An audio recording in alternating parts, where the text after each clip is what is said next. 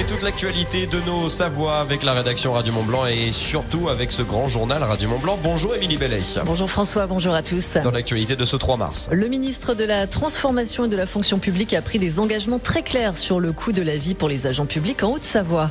Les Restos du Cœur organisent à partir d'aujourd'hui leur grande collecte nationale. En Haute-Savoie, le nombre de bénéficiaires ne cesse d'augmenter et ça y est, le FCNC connaît son adversaire pour les demi-finales de Coupe de France tout bloqué pour faire plier le gouvernement, quitte à mettre l'économie à genoux. C'est le mot d'ordre lancé hier soir à l'issue d'une réunion au siège de la CGT. Les cinq principales fédérations ont appelé à la grève reconductible dès mardi prochain.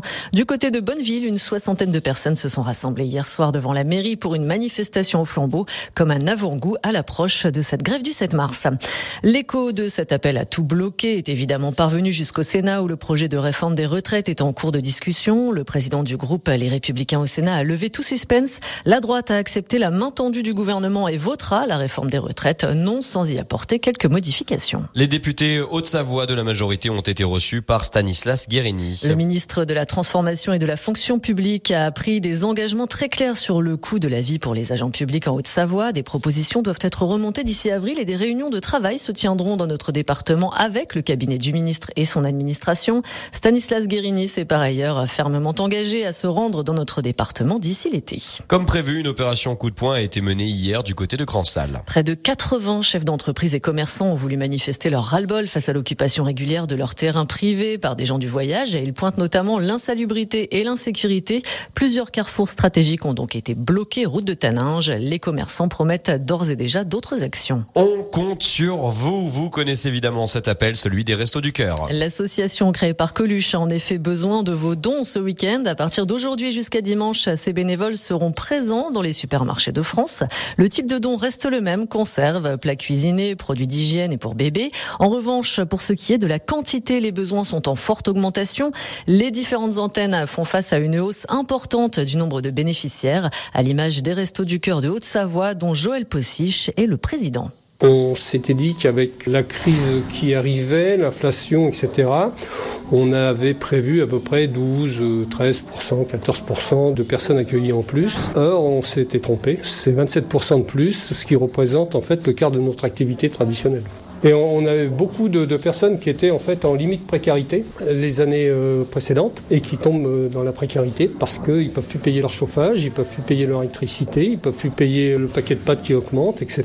Et on, ça va pas s'arrêter là parce que les prévisions ne sont pas très très très optimistes, donc on va s'y préparer aussi pour faire face en fait à tous ces besoins. Les besoins en dons sont donc un quart plus importants cette année que l'an dernier. De son côté, l'antenne au Savoyard de l'association travaille pour limiter le gâchis alimentaire. Elle est en train d'aménager une légumerie dans son entrepôt de Pringy dans l'agglomération indécienne. Chantal est la coordinatrice logistique.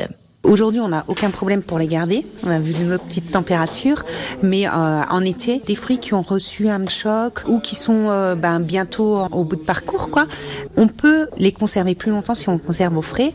Donc, on va essayer de travailler en amont et de préparer les légumes, c'est-à-dire c'est d'écarter la poire pourrie qui pourrait contaminer toutes les autres et garder la cagette en fait. Et ça, c'est très minutieux. Ça demande énormément de temps et de bras. Donc, on va essayer de mettre en place justement sur cette légumerie ce tri pour aussi alléger les centres. Donc, euh, c'est bien. Pour aider les Restos du Cœur, rendez-vous dans les supermarchés jusqu'à dimanche. Pour les dons numéraires, rendez-vous sur le site de l'association. L'année dernière, en Haute-Savoie, 812 000 repas ont été distribués aux plus démunis. C'est littéralement le tournant de la saison, le sprint final du hockey ce soir avec euh, la 44e journée de Ligue Magnus. Et les pionniers de Chamonix jouent en déplacement à Anglette ce soir. Dernière chance de se qualifier pour les playoffs. Coup d'envoi de la rencontre à 20h30 du côté de la D1. Les Yeti Montblanc reçoivent Marseille demain à 19h30 au Palais Megève. Les Pingouins de Morzine-Avoria jouent à Tours. Début du match à 20h. Et à peine on s'est remis de nos émotions en Coupe de France de football avec le FCNC. Le voile est levé. On connaît les affiches des demi-finales de la Coupe de France de football. Le tirage euh, a eu lieu hier soir. Et le FCNC tombeur héroïque des Marseillais accueillera Toulouse au Parc des Sports. Les Hauts-Savoyards arriveront-ils à créer une nouvelle fois l'exploit en se qualifiant pour la finale? Réponse début avril. Les Nantais tenants du titre recevront l'Olympique lyonnais. En attendant ce week-end, place à la 26e journée de Ligue 2. Les Reds reçoivent Metz demain soir au Parc des Sports. Coup d'envoi de la rencontre à 19h et bonne nouvelle pour fêter sa qualification le FCNC offre l'entrée de cette rencontre à tous ses supporters. Radio Mont-Blanc, évidemment, premier supporter des Reds. Effectivement, Émilie Bellet, 8h06, vous retrouvez ce grand journal en replay vidéo sur radiomontblanc.fr et sur notre page Facebook.